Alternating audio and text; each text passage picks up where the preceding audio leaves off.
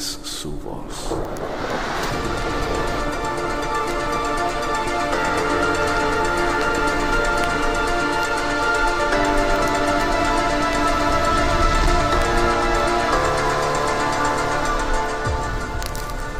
Es todo lo que necesito.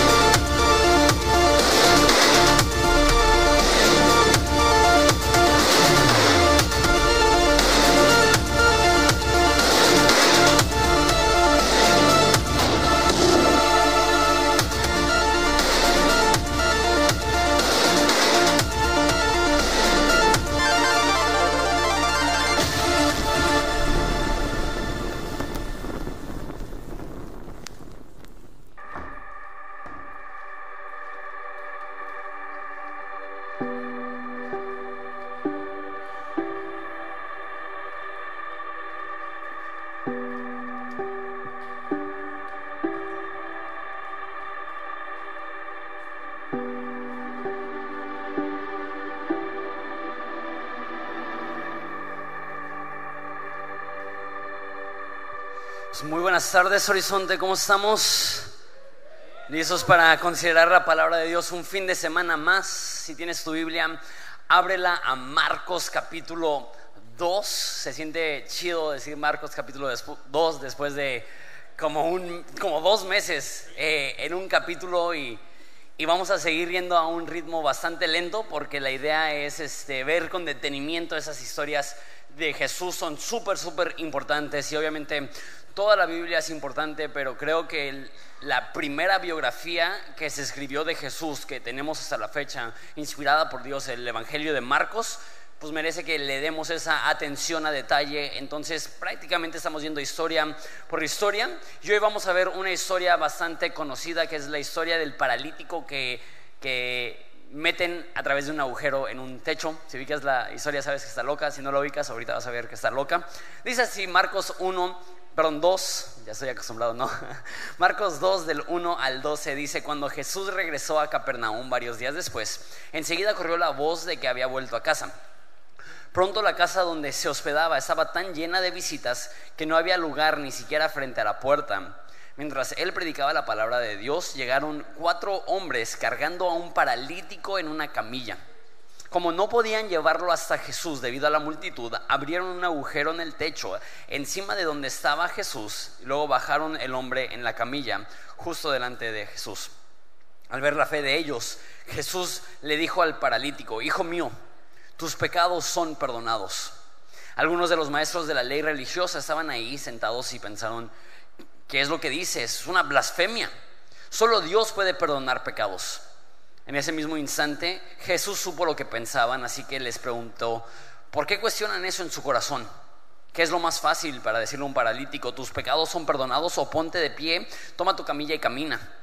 Así que demostraré que el Hijo del Hombre tiene autoridad en la tierra para perdonar pecados. Entonces Jesús miró al paralítico y le dijo, ponte de pie, toma tu camilla y vete a tu casa. El hombre se levantó de un salto, tomó su camilla y salió caminando entre los espectadores que habían quedado atónitos. Todos estaban asombrados y alababan a Dios exclamando, jamás hemos visto algo así. Padre, te pido que nos hables en esta tarde. Nuestra meta y nuestro plan siempre que venimos a la iglesia es conocer más a Jesús. Y Padre, te pido que nos sigas mostrando y revelando a Jesús y hoy específicamente que nos enseñes cómo ser personas que llevamos a nuestros seres queridos a los pies de Jesús, como lo hicieron estos amigos del paralítico. En el nombre de Jesús. Amén. Cada vez que predico o que predica cualquier persona o, cualquier persona platica o habla en público, siempre van a haber distracciones. De repente hay gente que habla, personas que se tienen que levantar por X o Y razón, eh, teléfonos que suenan, eh, personas que contestan teléfonos. este, que, hey, ¿sabe que en la iglesia, no? Hay cortinas que se caen a media alabanza, he escuchado. Y, y siempre van a haber distracciones. La peor distracción que yo he tenido al estar predicando es que una vez estaba predicando y no sé cómo, pero entró un chihuahua al auditorio. Y quizá esa es la razón por mi profundo odio hacia los chihuahuas.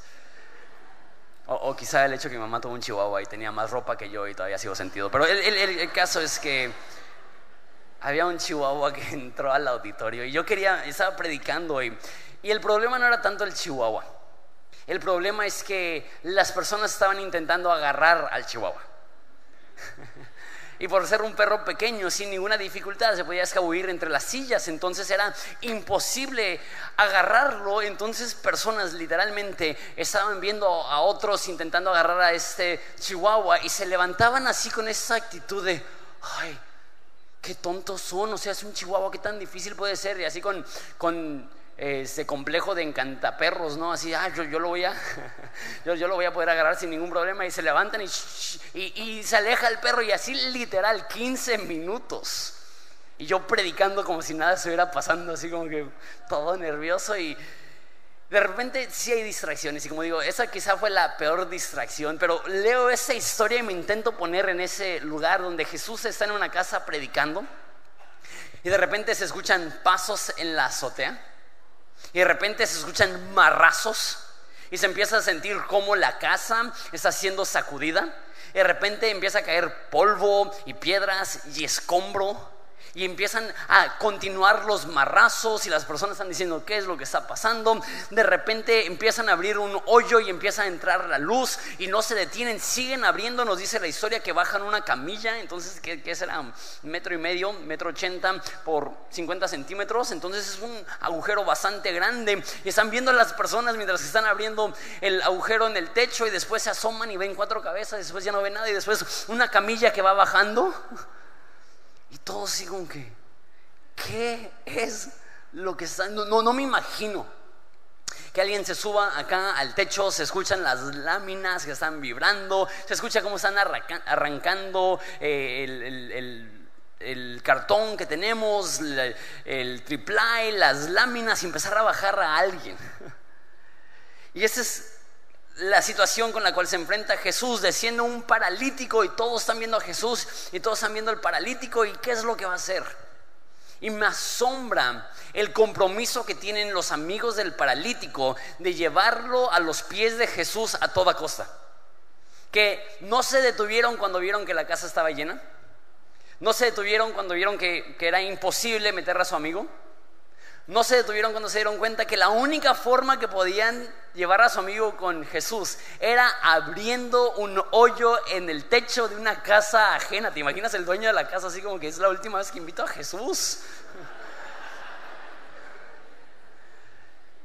Y bajan a, Jesús y, perdón, bajan al paralítico delante de Jesús y se, se ve esa historia que quiero verlo en, en secuencia. Dice versículo 1 que cuando Jesús regresó a Capernaum, varios días después enseguida corrió la voz de que había vuelto a casa. Entonces les recuerdo un poco acerca del contexto. Jesús vivía en Capernaum, ahí también vivían Pedro, Juan, Santiago, Andrés, los, los discípulos famosos que conocemos, los principales. Sin embargo, después de empezar a sanar enfermos y sanar a un, este, a un endemoniado y sanar a la suegra de Pedro. Decide, en vez de regresar a Capernaum y estar en Capernaum, donde ya se había hecho famoso y donde ya había sanado muchos, decide irse de Capernaum a todas las ciudades vecinas y hace una especie de gira de predicaciones, de sanidades, de, de- echar fuera demonios. Y después de un tiempo, no nos dice el- el libro, solamente nos dice que Jesús regresa a Capernaum, regresa al pueblo donde él vivía en ese momento, y la gente se entera que está de regreso. Y dice, versículo 2, que pronto la casa donde se hospedaba estaba tan llena de visitas que no había lugar ni siquiera frente a la puerta mientras él predicaba la palabra de Dios. Entonces me imagino a Jesús que llega y viene un amigo a platicar con él, y llega otro amigo a platicar con él y se empiezan a llenar la casa y luego se llena tanto que nos dice que ni siquiera puedes acercarte a la puerta por la cantidad de gente que hay. Ahora no sé cómo funciona tu imaginación pensando en, algo tan antiguo de hace dos mil años, pero déjate ayudo a poner unos parámetros. las casas en ese entonces eran muy pequeñas. Imagínate tres metros por tres metros, una casa Infonavit, en ese entonces hubiera sido una mansión, o sea, no estaban acostumbrados a, ese tipo de espacio. Tenían un, espacio para hacer una fogatita y cocinar y un espacio para dormir en el piso, quizá una mesita, y era todo el espacio que tenían en la casa. Imagínate como un vagón de estacionamiento, era más o menos el tamaño de su casa. Entonces, quizá caben unas 15 personas, bien, pero no me imagino que 15 personas en un pueblo de 1500 personas es Capernaum que 15 personas son las únicas que llegaron.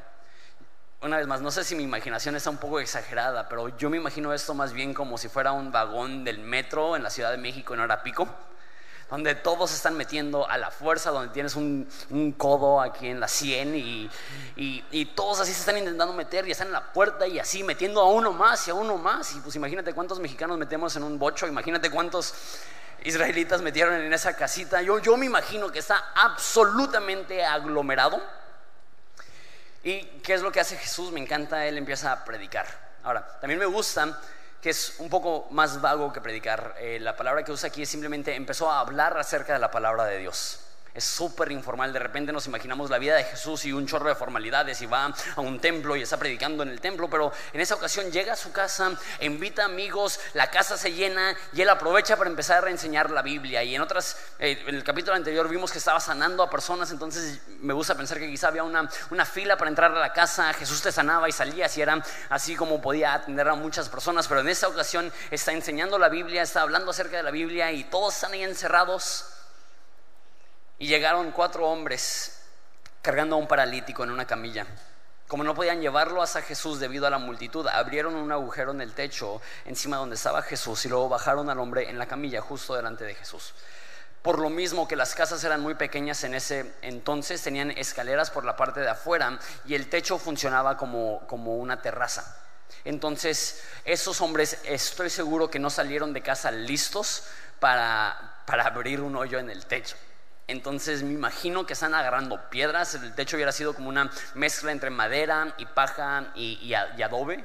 Entonces están con piedras rompiendo, abriendo, quitando. Por fin empiezan a, ver y tienen que abrir el espacio lo suficientemente grande para hacer descender a su amigo. Probablemente no tienen cuerdas, entonces es pesado. No sé si alguna vez has cargado una camilla con alguien ahí o en el peor de los casos quizá un ataúd aún. Entre cuatro personas eh, está, está difícil, está pesado. Entonces están así eh, echando la camilla por el hoyo y las personas adentro están intentando ayudar a, recibir la, camilla con el, con el paralítico. Imagino el paralítico así por favor no me tiren, ¿no? Así, sin, poder, eh, sin, poder ayudar ni nada, nada más estaba ahí y lo bajan a los pies de Jesús. Qué escena tan impresionante, ¿no? ¿Qué es lo que hace Jesús?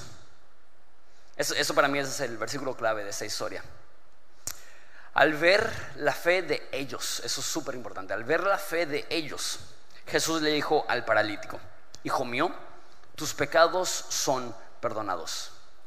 Siempre que leo la Biblia, particularmente algo como las historias de Jesús, siempre estoy buscando cosas que son únicas a esa historia. Porque si no, las historias son súper repetitivas. Hay un chorro de historias en la Biblia de paralíticos siendo sanados, de leprosos siendo sanados, de endemoniados siendo sanados. Entonces, si, si no buscamos las cosas que son únicas a la historia, pues se va a hacer súper repetitivo. Esta es una de las cosas que son únicas a esa historia. Porque ningún otro milagro de Jesús, Jesús ve a los amigos y a favor de los amigos y gracias a la fe de los amigos hace algo. Siempre es ve al individuo y dice, tu fe te ha sanado, tu fe te ha salvado, eres perdonado gracias a la fe que tú tuviste. Pero en esta ocasión no le dice al paralítico, tus pecados son perdonados gracias a tu fe, le dice al paralítico, viendo la fe de sus amigos. ¿Qué nos demuestra esto? Será que lo, que nos enseña esta historia es que es posible que tu fe a favor de otras personas pueda producir algo positivo en su vida. Déjalo pienso de esta forma. ¿Cuántas cosas en mi vida son el resultado de que personas creyeron en algo para mí? No, no que yo tuve la fe, No que yo lo creí, no que yo lo busqué, sino que personas a mi favor creyeron, pidieron, oraron, tuvieron fe. Y piensa un momento la implicación de esto. Tu fe puede hacer la diferencia en la vida de otras personas. Quizás sea que ellos ya se han dado por vencidos y es tu fe que les ayuda a salir adelante. No hay ninguna mención de la fe de este hombre. No sabemos si él estaba emocionado diciendo, sí, llévenme con Jesús, quiero estar con él. He escuchado que ha sanado a enfermos. Siento que no. Siento que si este hombre hubiera estado lleno de fe, hubiera dicho Jesús, viendo la fe del paralítico. Pero no dice viendo la fe del paralítico, dice viendo la fe de los amigos, que me hace pensar que quizá ese paralítico no iba súper emocionado, no iba súper entusiasmado, iba un poco escéptico, iba un poco cínico, iba un poco dudoso. Y no, dice, ok, pues, pues llévenme, pues no, no, no puedo como que pelear, no puedo rehusarme, si me quieren llevar, pues llévenme y, lo llevan y, es como cuando tu tía te da un remedio casero, ya, pues ni modo, lo pruebo porque ya he probado todo lo demás y si sirve, sirve, si no, pues ni modo. ¿Será esa su actitud? ¿Quién sabe? Pero no vemos en el paralítico que Jesús reconozca su fe, reconoce la fe de sus amigos. Necesitamos entender que cuando nosotros creemos en Dios a favor de otra persona, eso puede producir algo en su vida. ¿Tienes quizá algún ser querido que le ha dado su espalda a Jesús? ¿Conoces a alguna persona que quizá está pasando por, por, una enfermedad y quizá esta persona ya está empezando a dudar que Dios les ama, está empezando a dudar que Dios tiene un plan para ellos, está empezando a dudar que Dios es, es bueno? Quizás sea tu fe a su favor que haga una diferencia. Hablamos un poco más de eso en un minuto voltea a ver al paralítico. Y es bien curioso porque esta persona está ahí, voltea a ver a Jesús y, y ha escuchado, obviamente, lo, lo, llevan porque saben que Él puede sanar. Entonces me imagino al paralítico viendo a Jesús y Jesús le dice, hijo mío. Y el paralítico dice como que, ajá, tus pecados te son perdonados. Y el paralítico así como que, ajá, no, pues es todo. Y el paralítico así como que, eh, no, pues gracias Jesús, pero pues la verdad es que vine para que me sanaras, este, pues qué chido que me perdones los pecados, pero la verdad es que me quiero ir caminando de aquí y, no, no, no hay nada más. Se me hace curioso que el problema más evidente era su parálisis, pero el problema más crítico para Jesús era su pecado. Entonces Jesús no va directo a su discapacidad, va directo a su pecado porque el pecado nos separa de Dios y Jesús entiende que igual y le puede resolver su problema temporal de discapacidad, pero si no le resuelve el problema eterno de su pecado, puede ayudarle a tener una mejor vida, pero no le está ayudando a tener una mejor eternidad y Jesús decide enfocarse en lo eterno antes de lo temporal, en el perdón de pecados que le dará vida eterna antes de la sanidad de su cuerpo que le dará mayor calidad de vida. Ahora, no es que a Jesús no le importe la sanidad de nuestros cuerpos que es lo que vimos la semana pasada, si estuviste, que había un leproso que le dijo, si tú quieres puedes andarme. Y Jesús como que, sí quiero. Entonces el corazón de Jesús es para sanar, es para transformar, es para restaurar. Sin embargo, no es su prioridad. Para Jesús lo más importante no es la sanidad física de nuestro cuerpo, sino el perdón espiritual de nuestra alma. Y él ve a este hombre y lo primero que dice es que va a la necesidad más profunda y le dice, hijo, tus pecados te son perdonados. Y quizá el paralítico ve como su peor problema el hecho que no puede caminar, pero Jesús ve como su peor problema el hecho que no puede tener comunión con Dios por su pecado. Y él resuelve el problema más profundo que este paralítico tenía. ¿Sabes? Esto es lo que distingue a Jesús de cualquier otra figura de Mesías, de cualquier otra creencia, lo que eh, diferencia el cristianismo de cualquier otra religión. Las religiones enseñan cómo podemos remediar nuestros pecados. Haces cosas malas y si lo contrarrestas con cosas buenas, quizá un día Dios te va a perdonar. Esa es la, la mayoría de religiones. Eso no es lo que presenta Jesús no es una forma de remediar tu pecado. Lo que presenta la Biblia es que Jesús tiene la capacidad de remover tu pecado. La Biblia dice que tan lejos es el oriente del occidente, así Dios ha removido nuestro pecado. Dice en Isaías que vayamos a Dios, que si nuestro pecado era rojo como el carmesí, será hecho como la blanca lana. Dios no te da una lista de parámetros y reglas y requisitos para que al cumplirlas quizá Él te perdone, sino que Él llega a tu vida y gracias a su obra en la cruz, Él puede decirte, hijo mío, tus pecados son perdonados, no solamente un quizá en el futuro, sino contundentemente hoy y para siempre tus pecados pasados, presentes y futuros han sido borrados, olvidados, eliminados y perdonados. Y el único capaz de ofrecer eso es Jesús. Por eso Juan el Bautista, cuando ve a Jesús, ¿qué es lo que dice? He aquí el Cordero de Dios que quita el pecado del mundo. De repente cuando hablamos de Jesús decimos cosas como, ¿quieres propósito? Ven a Jesús. ¿Quieres felicidad? Ven a Jesús. ¿Quieres compañía? Ven a Jesús. Y cierto o falso, venir a Jesús te va a dar esperanza y felicidad y gozo, sí, claro. Ir a Jesús te, te dará compañía en la soledad, sí, claro.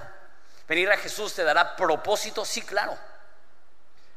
Pero hay muchas cosas que te pueden hacer sentir lleno o con propósito. Puedes ser voluntario en una organización sin fines de lucro y te vas a sentir con propósito. Puedes encontrar una buena amistad y eso te hace sentir acompañado. Puedes cambiar tu estilo de vida y quizás sentir un poco de felicidad. Pero lo único y el único capaz de perdonar y remover pecados es Jesús y esta es su prioridad. Él llega y él dice, quiero perdonar tus pecados. Eso es lo que diferencia a Jesús de cualquier otra persona y el cristianismo de cualquier otra religión, que Él es el único que puede no solamente remediar, sino remover el peor problema para el ser humano, que es el problema del pecado.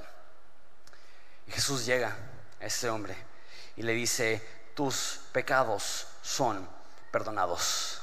¿Qué es lo que sucede? Versículo 6. Algunos de los maestros de la ley religiosa que estaban ahí sentados pensaron, ¿qué es lo que dice? Es una blasfemia.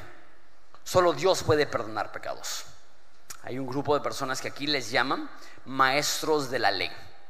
Eh, otras traducciones les llaman escribas y fariseos. Escribas eran los que copiaban la Biblia y hacían comentarios y fariseos era como el, sector político religioso que gobernaba la institución religiosa. Entonces gente muy importante, la élite espiritual, el tipo de personas que, que eran los más prestigiosos y respetados e importantes en la sociedad, los escribas y los fariseos.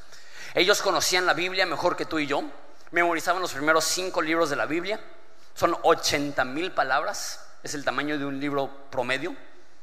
Tú y yo batallamos para recordar los nueve dígitos de nuestro propio teléfono.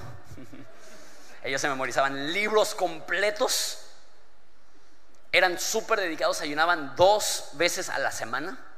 El cristiano promedio nos va bien si ayunamos dos veces cada década. y esos cuates dos veces por semana. Estaban tan comprometidos con el diezmo que no solamente daban el 10% de sus ingresos, sino que semanalmente daban el 10% de el contenido de su alacena. Entonces entraban a la alacena en sábado para ir a la sinagoga y si tenían una barra de pan bimbo tomaban el 10% de las rebanadas y las llevaban a la iglesia, si tenían el recalentado de caldo de pollo llevaban el 10%, un platito para el sacerdote, si tenían el chocomil que agarraban y pesaban y no, pues eso para, para la casa de Dios, así de comprometidos estaban ellos con sus tradiciones, sus leyes, con el estar bien con Dios. Eso es lo que es súper, súper curioso. Jesús nunca tiene un enfrentamiento o un argumento o un pleito con gente religiosa, o sea, no religiosa, con gente atea, con gente pecadora. Jesús jamás se pelea con ellos. Al contrario, es súper paciente y amable, lleno de compasión. Y el que de ustedes es sin pecado, aviente la primera piedra. Y hablando con, con, con este, publicanos, o sea, los que están cobrando impuestos para el imperio romano y tratándolos bien y amablemente y humanamente y dignamente. Jesús no tiene ninguna vez ningún enfrentamiento con alguien que no es religioso, pero con los religiosos hay pique.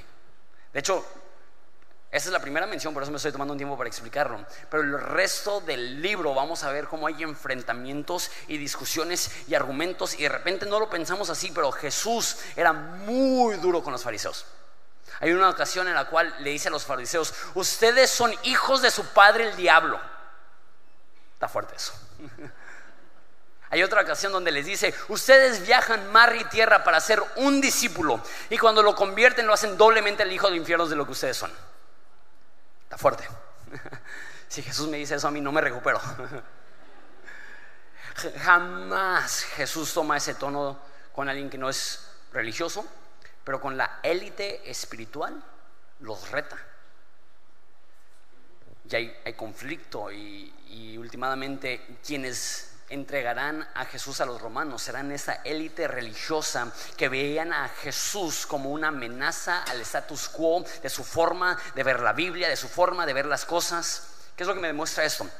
Creo yo que si Jesús hubiera venido en el siglo XXI, Él sería increíblemente amable con los no cristianos, pero dentro de la iglesia Él estaría profundamente preocupado por corregir sus situaciones de deshonestidad, de corrupción, de hipocresía, de maldad, de, inconstancia en la forma que somos.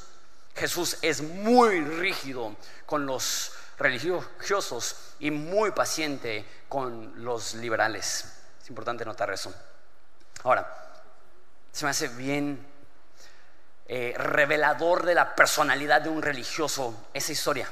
Están criticando, están enojados. ¿Quién se cree Jesús para decir que tus pecados son perdonados? Y algo que, que me brincó es que dice que los fariseos estaban sentados es, esto describe tan bien el corazón religioso, que es el que está sentado cuando todos los demás están parados, que es el que está buscando el lugar de honor cuando todos los demás están intentando entrar, el que está indispuesto a ceder su lugar para que más personas puedan tener un encuentro con Jesús, que su comodidad, su prestigio, su bienestar le es más importante que personas ajenas a Dios puedan tener un encuentro con Dios. El corazón religioso es una persona que critica cuando los demás aprenden. El corazón religioso es el corazón que se ofende cuando los demás están siendo sanados. Que tengamos mucho cuidado porque el corazón fariseo, el corazón religioso, existe aún hoy en día y está en iglesias y tenemos que entender que si Jesús estuviera aquí estaría más preocupado por corazones hipócritas y religiosos dentro de la iglesia que corazones rebeldes y apartados fuera de la iglesia. Está fuerte eso. Y Jesús tiene este encuentro con ellos y ellos dicen, ¿quién se cree que es? Y se están hablando blasfemia, solo Dios puede perdonar pecados. Y Jesús dice, eh, Jesús sabía lo que pensaban, así que les preguntó, ¿por qué cuestionan eso en su corazón? ¿Es peligroso estar con Jesús porque puede leer tus pensamientos? Dice, ¿por qué están pensando esto? Y les dice, ¿Qué es más fácil decir? Eso es importante, decir, no hacer. ¿Qué es más fácil decir? Tus pecados son perdonados o decirle a un paralítico, levántate. ¿Qué es más difícil hacer? Pues para Dios es más difícil perdonar un pecado que levantar un paralítico. ¿Por qué? Puede levantar un paralítico con una palabra, perdonar pecados le costará la vida. ¿Sí, ven eso? Eh, C.S. Lewis dijo que para crear el universo Dios no tuvo que sudar, pero para salvar a un pecador tuvo que sudar gotas de sangre. Le costó. Entonces para Dios es, mucho más fácil levantar a un paralítico que perdonar un pecado, pero no está diciendo que es más fácil hacer, está diciendo que es más fácil decir. Porque cualquiera puede decir tus pecados son perdonados, porque ¿cómo compruebas si sí o si no? No hay forma de medirlo. No puede decir, ah, mira, pues le cambió el semblante. Sí, sí, sí, definitivamente le perdonaron el pecado. Pero a un paralítico le dices, levántate, y ahí sí no hay de otra, o se levanta o no. ¿O estás diciendo la verdad o no? ¿O tienes poder o no? ¿Tienes autoridad o no? Entonces Jesús dice, así que les demostraré, con eso terminó, que el Hijo del Hombre tiene autoridad en la tierra para perdonar pecados. Entonces Jesús miró al paralítico y dijo, ponte de pie, toma tu camilla y vete a tu casa. Y el hombre se levantó de un salto, tomó su camilla y saltó y salió caminando entre los espectadores que habían quedado atónitos. Todos estaban asombrados y alababan a Dios, exclamando, jamás hemos visto algo así. ¿Qué es lo que está pasando? Los fariseos dicen, únicamente Dios puede perdonar. ¿Y qué es lo que dice Jesús? Fíjate, demuestro que yo tengo la autoridad para perdonar. ¿Qué es lo que está haciendo? Esta es una declaración obvia y evidente que Jesús creía y enseñaba que era Dios. Porque de repente tienes personas que dicen, no, pues Jesús nunca dijo que era Dios. Que en parte es cierto, Jesús nunca explícitamente dijo, yo soy Dios. Pero que sí es lo que sí hizo, de manera implícita, lo enseñaba cada rato. Nadie puede perdonar a pecadores más que Dios. Y Jesús dice, pues sí, y yo puedo perdonarlos. Y para que vean que tengo autoridad para perdonar pecados, voy a levantar a paralíticos para que no haya ninguna duda que yo tengo el poder sobre la salud, la enfermedad, sobre el cuerpo, sobre eh, todo lo físico, pero no solamente autoridad sobre lo físico, sino autoridad sobre lo espiritual. Jesús le sana, le levanta para comprobarle a todas las demás personas que efectivamente Jesús es Dios, el Hijo de Dios. Pero para terminar quiero, quiero hacer hincapié en algo que mencioné hace un segundo. Cuando estaba preparando eso me brincó demasiado este rollo.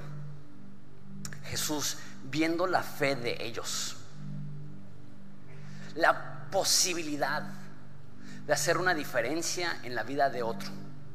No podemos subestimar el poder de prestarle nuestra fe a otro, de creer cuando ellos dejan de creer Ahorita tengo varios amigos que están batallando con adicciones y es bien difícil.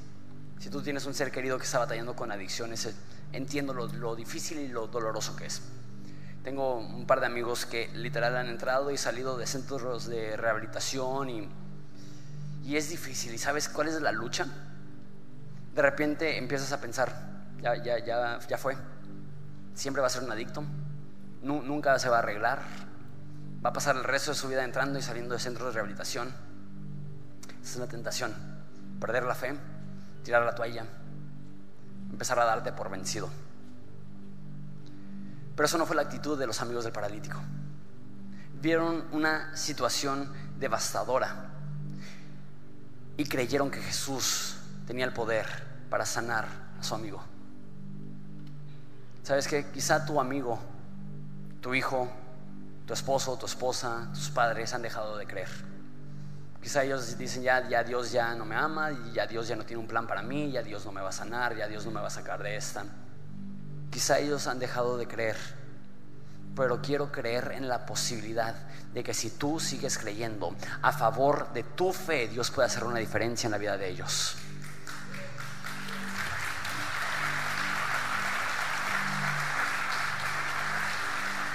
Y un ejemplo muy obvio de esto es, me pregunto, ¿Cuántas cosas tú y yo poseemos? Porque nuestros padres oraron por nosotros. Porque nuestros padres creían en las promesas de Dios. O la contraparte. De cuántas cosas nos libró Dios porque teníamos una madre que oró por nosotros. No, tienes idea, no tenemos idea, no, no, no tenemos el filtro para ver el panorama completo de cuánto impacto puede tener nuestra fe cuando creemos, aun cuando nuestros amigos han perdido la fe. ¿Cuál es la aplicación sencilla de este mensaje? Se escucha super cursi, pero no dejes de creer. Dios sigue amando a tus amigos. Dios sigue amando a tus familiares.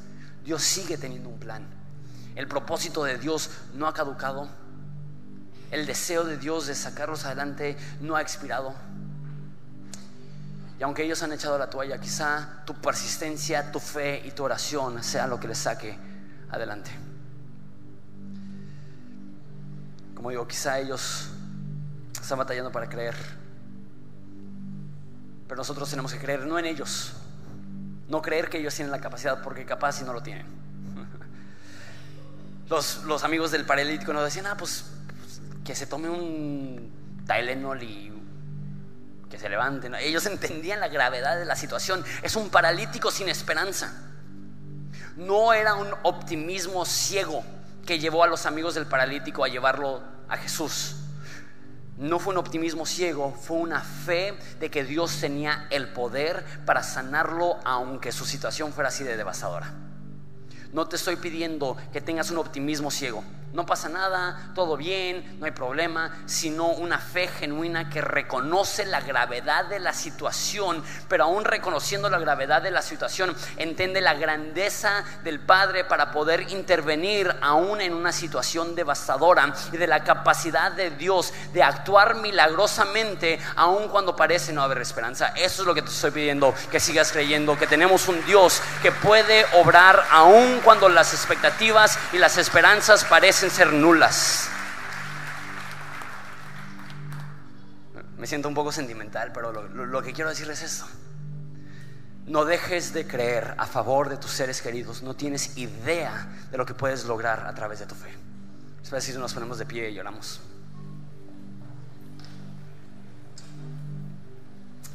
Padre, te doy gracias por la oportunidad que nos das de intervenir, de interceder, de hacer una diferencia a favor de nuestros seres queridos. Ayúdanos a creer, aun cuando ellos batallan para creer. Ayúdanos a saber que tú eres un Dios que sanas, aún en situaciones deprimentes, devastadores, devastadoras. No es un optimismo ciego, no es un optimismo que ignora la gravedad de la situación. Es una fe que va más allá de la gravedad de la situación y ve a un Dios que no conoce límites, cuyo poder excede cualquier necesidad en este mundo y que es capaz con una palabra de resolver. Te pido que perdones pecados, que sanes cuerpos, que en este, en este hogar, en esta iglesia, haya cientos de personas que se rehusan a perder la fe y siguen creyendo en ti a favor de sus seres queridos. El que quizá tú al ver su fe obres a favor de las personas que ellos amen, aman, obres a favor de las personas que amamos. Damos gracias Jesús y es en tu nombre precioso que pedimos esto. Amén. Vamos a adorar a Dios juntos. Hey, ¿qué onda? ¿Cómo estás? Mi nombre es Jonathan Domingo y estoy demasiado entusiasmado porque ya casi es Movimiento 2018. Este año va a estar increíble. Va a estar con nosotros Marcos Witt, va a estar Juan Mejías de Hillsong Barcelona, va a estar con nosotros Esteban Grasman de Iglesia Ancla, luego el equipo de casa va a estar Jonathan Sánchez, yo, mi papá, también va a estar Wes Bentley, que es una persona que tiene misiones en Sudán, en África, y va a estar David Gusick, que en mi opinión es el mejor maestro de la Biblia en todo el mundo. Entonces está increíble, pero quiero hacerte saber unas cuantas cosas. Uno, Tienes que conseguir tus boletos antes del 31 de mayo si quieres el descuento de preventa. Es lo más barato que van a estar. Dos, también tenemos descuento en grupo. Entonces, en la compra de nueve boletos, el décimo boleto es gratis. Tres, algo que jamás hemos hecho y eso es impresionante y grande e importante. Y eso es que simultáneo a movimiento general, vamos a tener movimiento para pastores y líderes los mismos conferencistas, incluyendo, aparte de los que ya mencioné, como cuatro pastores de Estados Unidos de iglesias influyentes, estarán en nuestro campus Quilihuas durante el día dando capacitación más práctica para pastores y líderes y aparte también los otros conferencistas estarán ahí. Entonces el plan es que en la mañana y en la tarde vamos a estar divididos en general y en, pastores y líderes y luego en la noche va a estar juntos con, conciertos y, va a ser un tiempo increíble. Eso es lo más importante que quería que supieras. Quiero que nos acompañes, no quiero que te quedes sin boletos. Entonces compran pronto y nos vemos aquí en agosto. Va a ser del 16 al 18. Más información en movimientoens.com. Dios te bendiga.